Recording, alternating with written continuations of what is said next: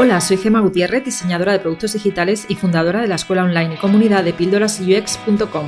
Si deseas aprender diseño de experiencia de usuario con un enfoque humanista, este es tu lugar. Vamos a comenzar. Estoy en la sede de Malt, en Madrid, en el barrio de Chueca, con Luis, que, ahora nos contará eh, qué es lo que hace exactamente. Eh, yo la conocí en los eventos de las Lady Duck UX en el Google Campus, porque esta empresa en varias ocasiones ha estado promocionando nuestro evento. ¿Cómo se dice? Promocionar no es... Mm, colaborando. Colaborando, sí, bueno, colaborando con el evento y, entonces me contó lo que hacía y me pareció tan interesante que dije, pues una de las entrevistas del podcast tiene que ser con Luis. Así que, bueno, ya he dicho el bueno, ¿ves? Bueno, eh, Luis, cuéntame eh, qué haces exactamente, qué, cuál es tu rol dentro de la empresa y qué es Malt. Vale, pues muchas gracias por eh, invitarme eh, a, la sesión de los podcasts. Y eh, bueno, me llamo Luis, formo parte del equipo comunidad en Malta. Malta es una empresa que conecta freelance y empresas locales y mi rol ahí, em, junto con mis compañeros, es acompañar a los freelance desde sus primeros pasos en la plataforma hasta como el acompañamiento del proyecto que van a desarrollar dentro de la plataforma y mi rol dentro de la plataforma es acompañar a los freelance desde sus primeros pasos ¿no? hasta que consigan un proyecto. Y, estamos también ahí para aportar más beneficios y más ventajas a la comunidad de freelance, gracias a, colaboraciones y poder, poder ayudar a los freelance y que su vida sea más fácil al final. Ah, muy interesante. Muy bien. La verdad es que sí que os sigo en las redes sociales y estáis continuamente haciendo eventos aquí en Madrid. ¿En España tenéis más oficinas en más sitios o por ahora estáis centralizados en Madrid? Malta al final es una plataforma local, eh, viene de Francia, que, que, es una empresa que ya lleva más de cinco años ahí y aquí en España eh, estamos desde dos años. Eh, si, estamos, si la sede está en Madrid, nos movemos en Barcelona una vez al mes y nuestro objetivo más adelante es ir a más ciudades, como en Valencia, Sevilla y ojalá en, en más ciudades dentro de poco y conseguir, eh, conseguir tener más embajadores en cada ciudad finalmente. Entonces la empresa, bueno, yo ya he visto eso, que tiene muchos eventos y que está funcionando. ¿Cuántos clientes tiene ahora mismo y cuántos freelance aproximadamente? Esta pregunta me te la estoy diciendo así, no te había visto, que, se me ha ocurrido ahora. Es que eh, al final de clientes no tengo la cifra exacta, son unos miles, me parece, clientes aquí en España. Eh, sí que tengo la cifra de, de freelance que somos ya 14.000, así que genial, ya en dos años eh, hemos alcanzado una, una, buena cifra. Y en, en Francia, para ver hacia dónde nos dirigimos son más de 100.000. Así que genial y, eh, con muchas empresas también, eh, que sean desde las pequeñas, medianas empresas hasta las grandes cuentas. Así que eso es, muy bueno. Por ejemplo, empezamos a trabajar con empresas del IBEX 35, como en Francia, eh, con el CAC 40. Ah, muy bien.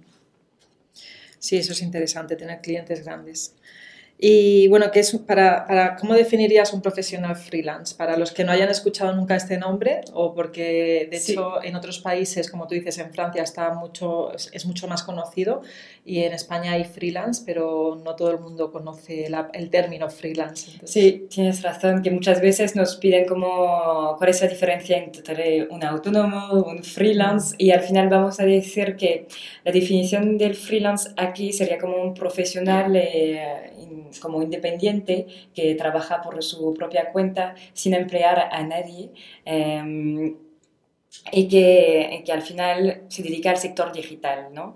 Eh, estos profesionales van a dar una expertise técnica o artística a una empresa.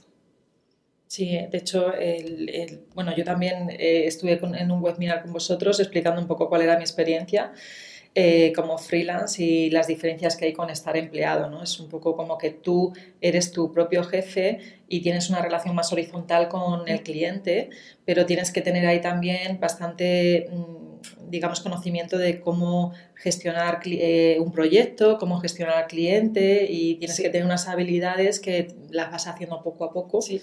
Eh, pero que tienes que desarrollar. No basta solo con ser diseñadora, ¿no? En mi caso tengo que saber hacer un contrato de colaboración, saber cómo gestionar los proyectos y una serie de habilidades que eh, para alguien que se está iniciando le puede costar más. Sí. Entonces, para, eh, cuéntame qué tipos de profesionales hay ahora mismo de freelance dentro de Malt y luego ya hablamos un poco más de cuál sería el perfil de diseñador de experiencia de usuario visual, ¿no? Que vale, vale, pues ahora en Malt contamos con, eh, vamos a decir, con tres diferentes eh, perfiles, ¿no? Eh, de tipos de perfiles que son, por un lado, los consultores, que pueden ser project managers, consultores a nivel de comunicación, de marketing, y luego tenemos a los creativos, donde vamos a, incluir todo, todos los, eh, los, creativos de, a nivel de diseño gráfico, de vídeos, fotos, de UX, UI.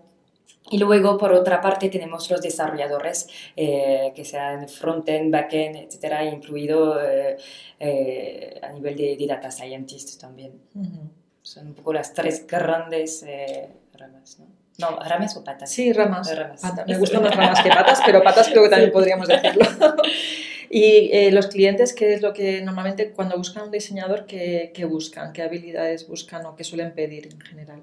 Vale, para, si quieres, para ver cómo, cómo posicionarse como, como freelance, como experto a, a nivel de diseño gráfico, de visual, de UX, lo que es muy importante a la hora de, de, la búsqueda de lo que necesita el freelance es tener el perfil súper completo, ¿no? Porque el, el, cliente finalmente lo que va, lo que va a buscar es, eh, es ver los proyectos que puedes desarrollar eh, ver los entregables que puedes eh, aportar, realizar para tu cliente y también los programas que utilizas, porque a veces dentro de Malt buscan, eh, por ejemplo, Sketch o pueden buscar por los programas Adobe, etc. Es importante también saber qué, qué, utilizas. Y también vamos a ver que a nivel de clientes, por ejemplo, los que pertenecen al sector de lujo, también de cosmética, para ellos es muy importante saber si te has movido en estos sectores si tienes experiencia. eso es, eso es. Entonces es muy importante destacarlo y yo diría que si, si estás empezando también y si quieres ir hacia esos clientes de, de crear como tu, ¿cómo decir? como tu línea profesional ¿no? Eh, en estos sectores, desarrollar muchos proyectos eh, para, para, el lujo, para la cosmética. como especializarte en eso, o igual, por ejemplo, especializarte en e-commerce. Si te dedicas a diseñar e-commerce, eh, de, por ejemplo, de retail, que es la parte de la moda, pues eh, puedes decir, soy especialista en e-commerce de retail. Y digamos que te ayuda al especializarte en algo a conseguir más clientes. Sí, porque de hecho en Malt lo que queremos es posicionarnos en, como red de profesionales, de expertos y de no de no, a lo mejor tú puedes hacer un logotipo y puedes a la vez diseñar una página web y hacer la experiencia de usuario. Pero al final el cliente que busca un experto quiere que, que sea como el mejor para hacer eh, el logotipo o la experiencia de usuario. No saber un poquito de todo, sino hacer, eh, como hacer de la mejor manera posible eh, una cosa. Y ahí se, se ve mucho porque al final de las tres ramas que hemos hablado, eh, los, los freelance que tenemos más, eh, ah, bueno, que mm, ah, tenemos más freelance, ¿cómo decir? Que, la, la mayoría de freelance que tenéis. La mayoría de freelance que tenemos ahora son diseñadores. Entonces tienes que diferenciarte y te diferencias gracias a tu expertise muchas veces. Muy bien, pues estaría bien. Entonces para ti un freelance que se un diseñador freelance que se diferencie del resto eh, es porque está especializado en algo, ¿no? Entonces, en su perfil lo que hay que ver son trabajos dentro de su portfolio muy concretos de, de una, una, rama en concreto que podría ser, como decías tú, la, eh, la alta gama de joyería o, como yo comentaba, el e-commerce de retail. O, ¿no? Eso es muy importante y, lo mencionas ahora, el portfolio es como lo último y al final lo más importante para destacar es tu portfolio y es de construirlo bien, de tener el tiempo de diseñarlo bien y es lo que te vas a permitir diferenciarte entre los otros profesionales porque es lo que te marca también tu línea artística. Porque muchas veces un diseñador gráfico eh, al final, bueno, tiene ciertas habilidades, pero ver en función de lo que necesita, requiere el cliente, por ejemplo, también en el mundo de la gastronomía. Buscan a personas que han trabajado a nivel de hostelería, gastronomía. Entonces es muy importante destacarse de esta manera y añadir, si puedes, si estás también en, eh, en estas redes, tener un perfil en Behance, por ejemplo, y lo puedes eh, poner en tu, en tu perfil Malt y así vemos un poco otros trabajos que puedes tener. ¿no? Vale, está muy interesante. Y para alguien que esté iniciándose, ¿qué recomendaciones le da? Porque entiendo que cuando te estás iniciándote eh, no puedes estar especializado en algo, ¿no? Entonces sería quizá, yo lo que me imagino, y dime tú si me, si me equivoco, mm. es quizá coger clientes, o sea, empezar a trabajar con clientes más pequeñitos eh, empezar a, tener experiencia con clientes más pequeñitos o, emprendedores que a los que puedas ayudar, startups, como yo siempre lo recomiendo porque eh, hay todavía dentro del mundo tecnológico eh, emprendedores y startups que están iniciándose, que no tienen todavía muchos fondos y no pueden permitirse el lujo de, contratar a diseñadores expertos, entonces suelen contratar a diseñadores que son más junior, ¿no? Sí. Eso podría ser un consejo. No sé sí, sí, cuando estás empezando, por supuesto, eh, de ver también, de saber elegir también tus clientes hacia dónde te quieres dirigir para no hacer un poco de todo y que sea un poco un patchwork después en tu portfolio. Y, y por supuesto, eso es muy interesante de, de, empezar por pequeños proyectos y también para poder organizarte y, y seguir aprendiendo y formándote, ¿no? ¿Y qué, qué, qué, consejos das a nivel de networking eh, porque yo sé que hacéis mucho networking, ¿eso, eso está ayudando a los, a los freelance de Malt? Sí, sí, sí. Eh, esto dentro de los consejos, cuando vas a empezar a afinar como freelance, porque no es una decisión fácil, ¿no? De ser freelance. Primero, si empiezas como en el mundo de diseño, no es nada fácil. Y luego, ser freelance es una decisión que tienes que eh, tomar con calma y pensártelo bien, ¿no? No sé cómo lo ves tú. Sí, sí, estoy de acuerdo. pero bueno, que está bien tirarse a la piscina, pero con, eh, con los buenos consejos y estar preparado. Y ahí, efectivamente, una de las cosas muy importantes eh, para conseguir clientes es hacer networking y ser activo finalmente, de moverse a través de, de, los eventos. Ahora en Meetup hay un montón en función de su categoría. Eventos como Ladies at UX finalmente eh, te ayuda un montón también, que sea una red de profesionales con quien puedes contar, hablar por Slack después cuando tienes una necesidad eh, por, cualquier, eh, por cualquier cosa. Y nosotros desde Marte es muy importante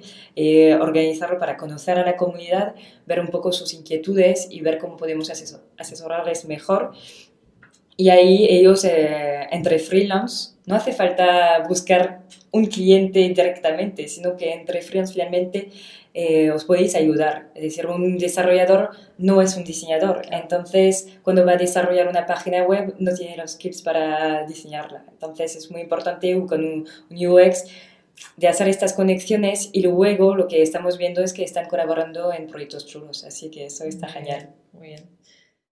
Y otra pregunta que quería hacerte es cómo, cómo consideras que se puede posicionar un freelance en el mercado para que sean los clientes los que te llamen y no tener que buscarlos tú. Vale, pues Malt es uno de los canales para conseguir clientes, ¿no? Y, eh, y como en Malt al final no vas a aplicar a proyectos, sino que son los clientes directamente en función de su necesidad, te van a contactar, pues ahí no tienes que perder, entre comillas, el tiempo a buscar clientes, sino que te lleguen directamente. Eh, luego, para que te encuentren, tienes que tener el perfil completo, como mencionamos, que... Mm, tienes que posicionarte, ¿no? Gracias también a referencias externas de otros clientes que hayan trabajado contigo hasta conseguir tu primer proyecto para empezar a crear eh, tu reputación dentro de la plataforma. Eh, luego, esto te va a permitir recibir más solicitudes y tener, llegar a lo mejor a proyectos más interesantes. Si Estamos hablando de la reputación dentro de la plataforma, pero yo diría que más allá el tema de la reputación es muy importante en la vida real, ¿no? No hace falta ganar estrellas dentro, dentro de Malt, sino que en el día a día eh, con tus clientes es muy importante y lo que vamos a destacar es al final la calidad del trabajo que vas a, a realizar con tu cliente. Y algo que es muy importante es que la comunicación sea fluida, transparente y mm, y que sea fácil ¿no? con tu cliente porque se valora, se valora mucho y a veces hay proyectos que se pueden caer o que la impresión no es la, la misma por una mala comunicación y que los entregables se, se, hacen con, bueno, dentro de los tiempos que se habían eh, hablado directamente con los clientes, porque esto también es mala experiencia, ¿no? Dos días, tres semanas o una semana después te puedes crear rápidamente una mala reputación. Uno de los consejos entonces es que con cada cliente con el que trabajes intentar cumplir los tiempos en, los plazos de entrega. Si no los cumples, ver cuál es el motivo, porque también a veces pasa que los clientes te piden más cosas durante el proceso de diseño que nos han pedido al inicio y entonces ahí es donde tú tienes que decir, bueno, te lo hago, pero el entregable te lo igual necesito una semana más, que este, esto es al final lo vas aprendiendo pues trabajando en tu día a día, acabas aprendiendo cómo gestionar los clientes, que es súper importante, que no solamente tienes que ser buen diseñador, sino ser también buen gestor, bueno, buena gestora en mi caso, de, de los proyectos y de los clientes. Y eh, cuando hablas de destacar, entiendo que también hablas un poco de la parte de la marca personal, que yo creo que hay que hacerla tanto si eres freelance como si no, que es pues intentar, a ver, evidentemente si estás empezando es, no es igual el mejor momento para empezar a posicionarte dando charlas, pero sí que es cierto que tienes que quitarte el miedo a exponerte y, en, un momento dado, pues si te invitan a, un webinar, como hicisteis vosotros conmigo hace un mes, o si te toca dar una charla eh, sobre un tema en el que te has especializado, pues que no te eches atrás, tienes que dar un paso adelante y hacerlo aunque tengas algo de miedo, que, el miedo se quita al final practicando, ¿no? Eso es, eso es. Eh, vale, y eh, sobre Malt, ¿qué ventajas eh, tiene, tiene vuestra plataforma? Porque yo en realidad la he conocido hace, pues cuando fuisteis al evento de las ladies, yo antes no os conocía, porque lleváis un año, ¿cuánto lleváis? Ya llevamos dos años en España y, y, bueno, ¿cómo, ¿cómo funciona finalmente? ¿Cómo es el cliente finalmente que te va a contactar directamente? Eso es una primera ventaja de no buscar tú y el principio, bueno, que es la, la, empresa que te va a buscar directamente, no tienes tú que aplicar a proyectos.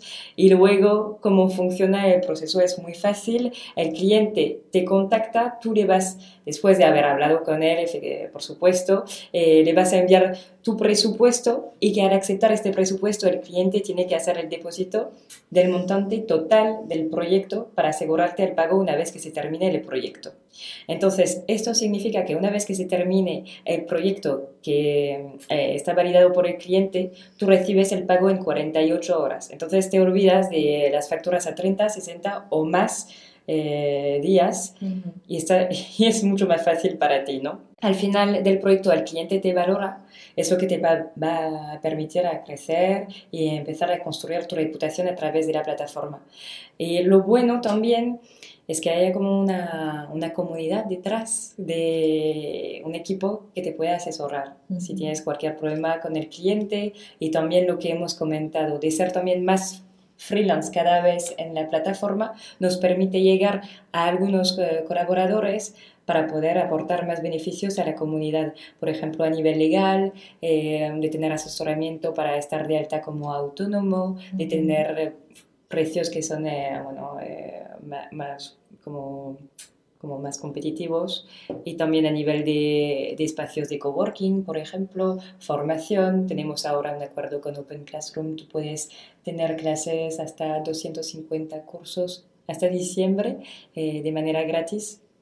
Entonces, estas series de cosas eh, son muy, muy buenas y te, te permiten crecer como freelance también. Sí, totalmente. Además, ahora, eh, no sé en otras comunidades autónomas, pero en Madrid em, eh, la seguridad social pagas un mínimo de 60 euros al mes sí. y hay mucha gente que está lanzándose al mundo del freelance precisamente porque no le supone un, un costo mensual eh, de 300 euros, que es lo que, lo que era antes. ¿no? Entonces, el primer año tienes un coste mucho más, pequeño y te da más la posibilidad de, de, tener un primer año donde tú puedas eh, empezar a trabajar como freelance aunque no tengas clientes. ¿no?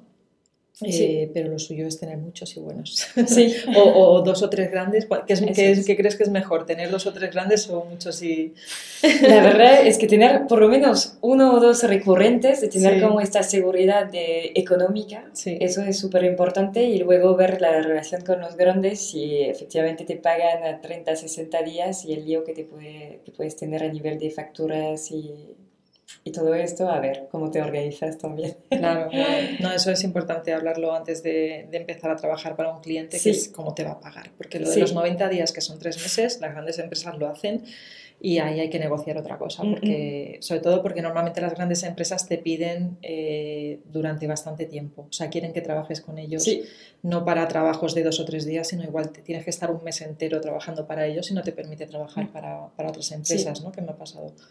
Eh, bueno, me está pasando actualmente, pero, pero que esto suele pasar. Entonces, quizá ahí es bueno esta parte que tú dices de, eh, de tener mm, de hacer networking con otros freelance y que yo, por ejemplo, siendo diseñadora UX, si me sale más trabajo del que puedo asumir, que yo tenga la confianza de que haya otra diseñadora, otro diseñador de mal Efectivamente. con el que yo pueda colaborar. Sí, eso es. Y eso es como hacer una red de freelance para no tener que decir que no a trabajos, sino que de alguna forma seguir manteniendo esos clientes. Sí. Ahora está todavía en versión beta, pero tenemos, tú puedes construir tu grupo, ¿sabes? Tú puedes construir tu grupo de freelance dentro de la plataforma y así cuando tienes una necesidad vas a poder, eh, vas a poder hablar, eh, hablar con, con, otros profesionales. Además vamos a tener dentro de poco, bueno, al final del año la, la aplicación móvil y las conversaciones, todo va a ser más fácil también a nivel, a nivel de usuario.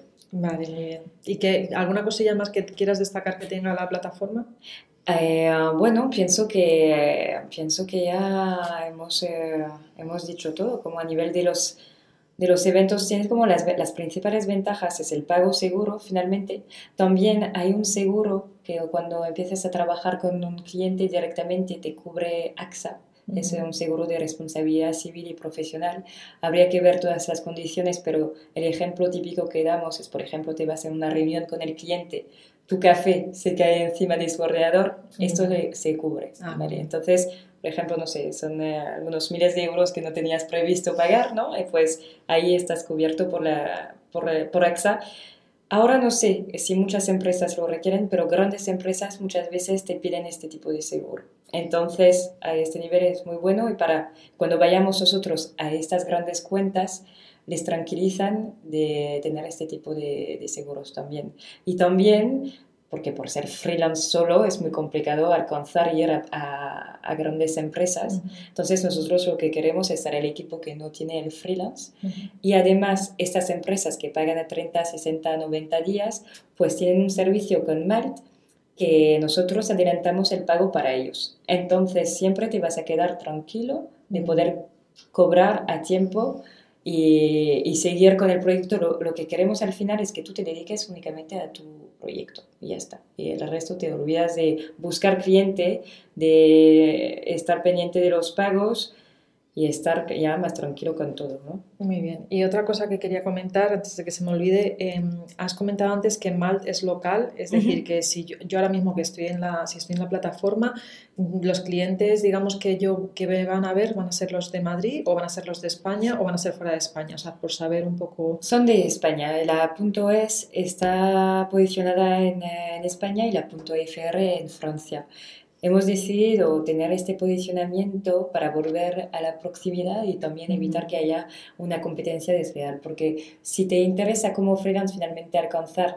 clientes fuera de España como de Estados Unidos, de Inglaterra o de Alemania, por ejemplo, a los freelance de Estados Unidos, de Inglaterra y de Francia no les interesa mucho que sus clientes eh, vayan a por, por, por, otros países, al igual que aquí en España. En España eh, no nos gusta mucho que vayan a por, eh, a por freelance que tienen un coste más, bajo, barato. más barato, por ejemplo en México, en India también, que hay otras plataformas al final que hay muchos profesionales ahí y los costes son, eh, son muy bajos, ¿no? Entonces, nuestra idea es posicionarnos de manera local para que puedas hablar con tu cliente, que os podéis comunicar bien, reuniros, que es muy importante también cuando, cuando hay un proyecto importante y, y con, una, con una competencia real. Muy bien. Y ya para alguien que, que tenga curiosidad y quiere, quiera empezar a usar la plataforma, eh, una de las cosas que yo he visto es que hay que em, en el perfil tienes que chequear como varias, varias información que hasta que no esté completada, pues no está completado tu perfil. Sí. Y una de ellas que me gustaría saber si es obligatoria, que entiendo que sí, es la de dar, es, es a presentar los papeles de que estás dado de alta Sí. realmente, ¿no? Sí, sí, esto es muy importante para que sepamos que para poder facturar y trabajar eh, con un cliente tienes que tener, tener ciertos documentos legales, ¿no? Hay, eh, hay muchas como muchas comunicaciones ¿no? acerca de, de estos temas. Lo que se puede hacer si estás empezando es facturar por actividad lucrativa no habitual. Es decir, no te compensa estar de alta como autónomo, estás como dudando si empezar o no como freelance y haciendo proyectos esporádicos, puedes estar eh, de alta como actividad lucrativa no habitual y estar de alta en Hacienda con el modelo 036. Eso es imprescindible para hacer tus proyectos.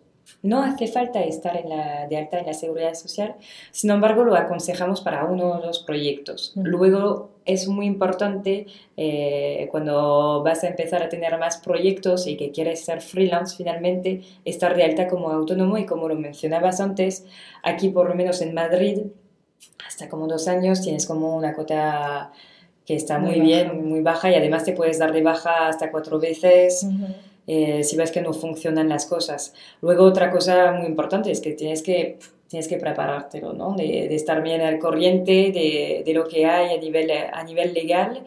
Y luego puedes también facturar por tu empresa. Si, si decides montar tu empresa, estar de alta como autónomo eh, por empresa. Y que sepas que puedes también estar de alta como autónomo por cuenta ajena. Pues esto nos vamos a necesitar un podcast para esto, porque Sí. esto es un mundo. Es, es todo un mundo y es, estamos empezando a tener colaboraciones con eh, una asesoría que, van a, que nos van a ayudar mucho a nivel de, de dudas que pu- pueden tener los freelance. El webinar que vamos a tener, eh, decirlo finalmente ahora porque se ve la semana que viene. semana- no, porque esto igual dentro de un año se está escuchando, sí. Claro. Pero bueno, que sí que estén pendientes la gente que escucha el podcast Sí. de, de- de- de estar pendiente de los webinars gratuitos que da mal, que son Sí. muy interesantes. A nivel legal y asesoramiento, por ejemplo, el calendario, el calendario fiscal del autónomo, todo lo que tienes que saber antes de irte de vacaciones. Ahora también a cada tres meses enviamos desde Malt todos, eh, una ficha con todos los proyectos que has hecho, lo que tienes que declarar con una parte con el IVA, con otra con el IRPF. Y entonces esto te ahorra un montón de tiempo también. Es una maravilla, muy bien. Pues muchas gracias. No sé si quieres dar algún consejo final a los freelance o... Bueno, pues si, si quieres, si deseas ser freelance, eh, no olvides, bueno, de preparártelo bien, de tener un, eh, un portfolio de calidad, eh, empezar con una cartera de clientes si puedes, eh, de asegurarte tener como una cuenta recurrente para asegurarte una seguridad, bueno, económica. También lo, algo que comentaste, la organización es primordial, es muy importante saber organizarse para no como hundirte ¿no? dentro Sí. de un proyecto. Y luego yo diría, bueno, ver bien el tema legal. También antes de empezar un proyecto, de cerrar, definir bien tu tarifa. De hecho, antes de, de empezar nada, de ver bien tu tarifa. ¿Cuánto Sí. vas a cobrar por, eh, por tiempo, por proyecto? Esto es muy importante. Se puede también hacer un webinar eh, sobre esto. Y como comentamos, ser activo, participar a eventos, networking, nunca cerrar puertas, decir que sí para hacer charlas, no tener miedo. Y, y también pienso que seguir formándose es muy importante y participar, por ejemplo, a concursos o hackathon, y hacer proyectos personales y no perder su creatividad. Sí, muy bien. Pues muchas gracias. Muchos consejos interesantes nos Sí, bueno, seguramente hay más, así que seguimos aprendiendo. Bueno, pues nada, vamos cerrando, vamos cerrando ya el Sí. podcast. Te agradezco muchísimo tu tiempo por estar con, con este podcast de Píldoras UX. A mí me vas a seguir viendo por los networking por aquí, siempre que bueno. pueda. Así que estamos, seguimos en contacto tú y yo. Si no es aquí, Genial. pues en, en el Google Campus, en los eventos de las leyes, ¿vale? Pues muchas gracias, Gemma. Venga, gracias a ti. Hasta, Hasta luego. pronto. Si después de escuchar esta píldora te quedaste con ganas de más, entra a mi escuela online de Tribooks. Un lugar donde UX designers de todo el mundo aprenden, evolucionan y hacen comunidad.